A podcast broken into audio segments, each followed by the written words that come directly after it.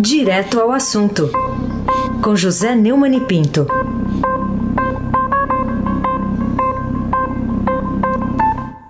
Oi, Neumani, bom dia.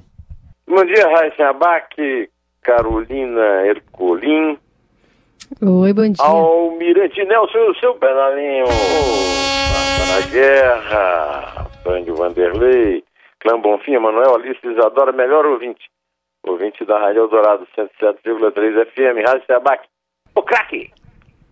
Ô Neumann, a manchete hoje do Estadão é País tem 114 mortos num dia, cidades relaxam quarentena. Ponto e vírgula, cidades relaxam quarentena. É, essas duas notícias, uma explica a outra? Sim. É, o Brasil teve ontem, segundo o Ministério da Saúde, 3.900 casos confirmados da Covid-19. Nós já falamos que isso é subnotificado, mas são os dados oficiais. É, 487 novas confirmações em relação à última atualização, feita sexta-feira, e as mortes chegaram a 114, com aumento de 22 casos em relação à última contagem. Ou seja, morreram é, 22 pessoas depois que o pastor batista Josué Valandro disse que por ordem de Deus e de Bolsonaro ninguém ia morrer no Brasil por, pelo efeito da doença terrível do coronavírus. E apesar de todas as recomendações de isolamento social, que o advogado-geral da União, André Mendonça, terrivelmente evangélico, falou para o Alexandre de Moraes do Supremo que o Bolsonaro segue, uh, as pregações do Bolsonaro têm tido um efeito incrível né, na, na, na, redução, é, na ampliação da contaminação, da velocidade da contaminação do, do, do coronavírus. Né. No dia 7, as linhas de ônibus de São Paulo tiveram 810 mil passageiros a mais do que o registrado em 27 de março. Dia 7 foi ontem, quando a quarentena ainda não havia completado uma semana. Também houve crescimento nos trens e no metrô em São Paulo e pelo Brasil afora está havendo um relaxamento. Talvez não seja só por causa da, da, da, da pregação do Bolsonaro contra o isolamento. E o, quanto ao pastor, é apenas uma piada. Né? O pastor é uma piada. É, Josué Valandro, anote o nome desse grande profeta. Carolina Ercolim, Tintim por Tintim. Neumani, queria falar contigo sobre uma outra notícia de hoje, que é a Justiça destinando para a saúde a verba da corrupção. Queria saber o que você acha né, dessas providências, ou providências desse tipo, ajudando mesmo a deter a velocidade do contágio do novo coronavírus, especialmente nessas três próximas semanas, previstas como as mais trágicas para nós, né, e pelos especialistas. É isso aí. A Justiça e o Ministério Público, segundo uma conta que foi feita pelo Estadão, estão direcionando cerca de 2 bilhões e 500 milhões de reais eh, do dinheiro que tinha sido devolvido aos cofres públicos por meio de acordos judiciais com empresas e delatores. Parte da verba foi, comprar, foi empregada para comprar respiradores pulmonares eh, na Paraíba, luvas e máscaras para profissionais de saúde em Mato Grosso e testes dolorosos no Rio de Janeiro. A verba destinada pela Justiça para eh, lidar com a pandemia deve aumentar nos próximos dias, porque o Supremo Tribunal Federal deve julgar a aplicação 51 milhões de reais no combate ao coronavírus, dinheiro encontrado naquela. Lembra de uma foto famosa, né? Do, do no apartamento do Gedel Vieira Lima. Né? Nesse tempo, o Almirante Nelson, sempre que eu falava o nome dele, tocava um choro de bebê, porque ele fica chorando na cadeia. Né? Pois bem, esse, esse dinheiro vai ser aplicado da Saúde. E o Procurador-Geral da República, Augusto Aras, solicitou há 15 dias ao presidente do STF, Dias Toffoli, um levantamento dos valores existentes em todas as contas judiciais do Brasil.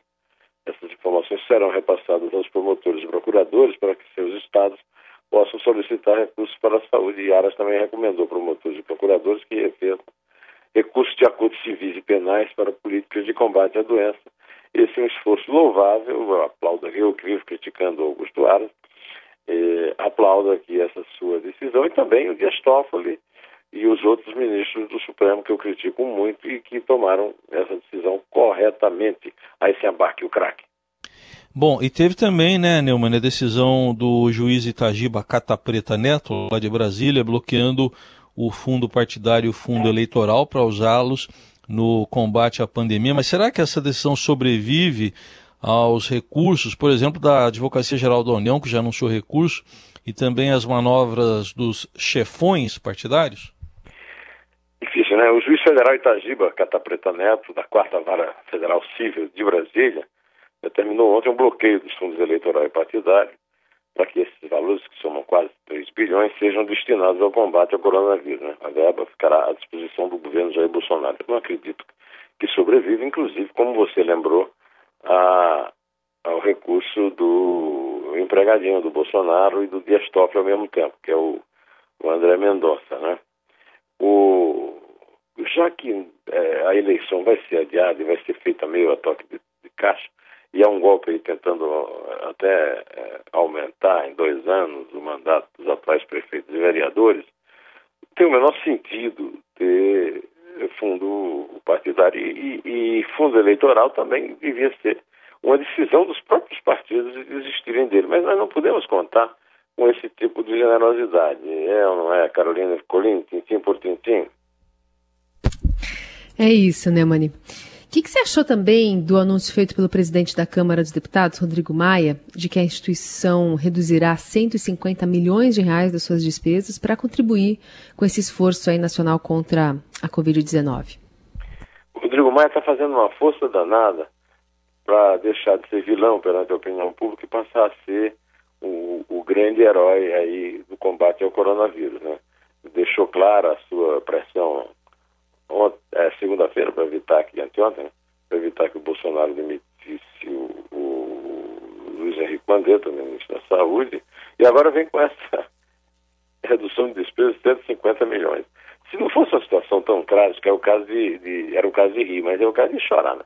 150 milhões, pelo amor de Deus, 43 milhões de cortes é, despesa pessoal, é, 49 milhões de investimentos e 58 milhões de custeio operacional. Né? É, repito o que o professor Modesto Carvalhosa me contou ontem, ele fez uma soma de 40 bilhões, esse dinheiro de emendas parlamentares, que não terão nem como ser aplicadas, dos fundos, por toda a verba que o, o Congresso, sob a presidência de Rodrigo Maia, e, e, o comando dos líderes partidários que ele citou como grandes heróis dessa, dessa economia, é, surrupiou do bolso, direto do bolso do contribuinte. O, Salomão, meu amigo empresário, também tem me lembrado todos os dias para eu não esquecer isso. E aí, quando eu podia até nem falar desse assunto, vem o Rodrigo Maia e me dá a chance. Obrigado, doutor Rodrigo. Nhonho. Botafogo na lista é, da, da do propinoduto da, da Odebrecht. Pelo amor de Deus. Raíssa abaixo o craque. Ô, Neumann, outra discussão aí é sobre o uso da hidroxicloroquina. É, de um lado, a gente tem o ministro Mandetta da Saúde dizendo que é cedo ainda para investir nisso como remédio para a Covid-19. E de outro, tem a cobrança de, dos bolsonaristas para saber do infectologista da UIP se ele tomou ou não esse remédio, né, que é basicamente para malária, lupus, né, no processo de cura dele do coronavírus. O que, que você diz disso? Os bolsonaristas são tão ignorantes que chamam de, o Davi Wick de secretário da Saúde. O secretário da Saúde é o German. O Davi Wick é, o, é, o, é, o, é um grande infectologista, é o responsável por, pela né, o combate ao coronavírus no estado de São Paulo, no governo Dória, por isso apanha tanto. Né? E agora é, o, o Mandetta disse que é, a, o Ministério recomenda o uso desses produtos, é, a diaxicloroquina é, e a cloroquina, é, pacientes em estado grave ou crítico. Diz que não vai mudar o protocolo, apesar da, da, da intromissão indevida de Osmar Serra e da Yamaguchi, né, o nome da América lá, que foram ao Bolsonaro sem a presença dele, e agora o general Augusto Heleno deu coro à, à voz dos bolsonaristas exigindo que o Davi Uip conte se tomou ou não. É, o, Davi Uip já disse que é, não, é, não, é, não tem resultado comprovados, a mesma coisa.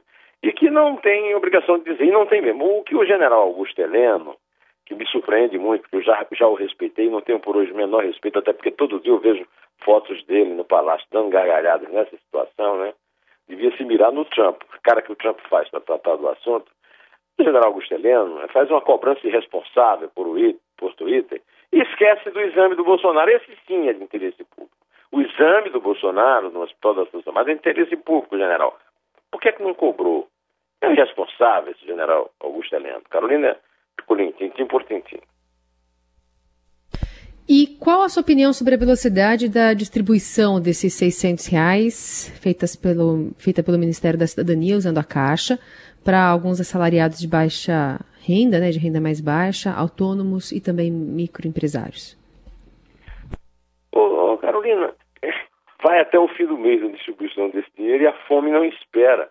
Agora, essa é a justiça social do Onix Lorenzano, foi demitido da Casa, eh, da Casa Civil é, para ir para o Ministério da Cidadania, de onde foi demitido por incompetência e suspeita de corrupção Osmar Terra, candidato na, no Banco de Reserva ao Ministério Saúde, é, não tem, olha, e o Globo está dando em manchete hoje no seu portal que esse auxílio emergencial de 600 reais por mês oferecido pelo governo, está sendo distribuído pela Caixa, é, é, a partir de, de é, arquivos né, do, do, do Ministério da Cidadania, é, está deixando de fora pelo menos 21 milhões de, de, de trabalhadores e microempresários e autônomos é, que não receberão ajuda. É o que o governo defendia que os interessados precisavam estar até o dia 20 de março sem emprego, com carteira assinada, com renda pessoal de até R$ 522,50 ou renda familiar de no máximo três salários mínimos, R$ 3.135, segundo Tatiana Roque, professora da UFRJ e vice-presidente da Rede Brasileira de Renda Básica. Ao impedir o acesso de quem tinha emprego formal, o governo excluiu 15 milhões de pessoas que têm é, emprego formal, mas estão no cadastro único do Ministério da Cidadania. A palavra que eu me esqueci é cadastro, né? É, olha, é, é, é, realmente a justiça social a lá Onix Lorenzoni, que confessou chorando o Caixa 2, portanto é corrupto e é incompetente e por isso foi demitido da Casa Civil. São os critérios da caneta sem tinta de Isaí Messias Bolsonaro. Pronto. Vamos contar, Carolina? Vamos lá. É três? É dois. É um. É.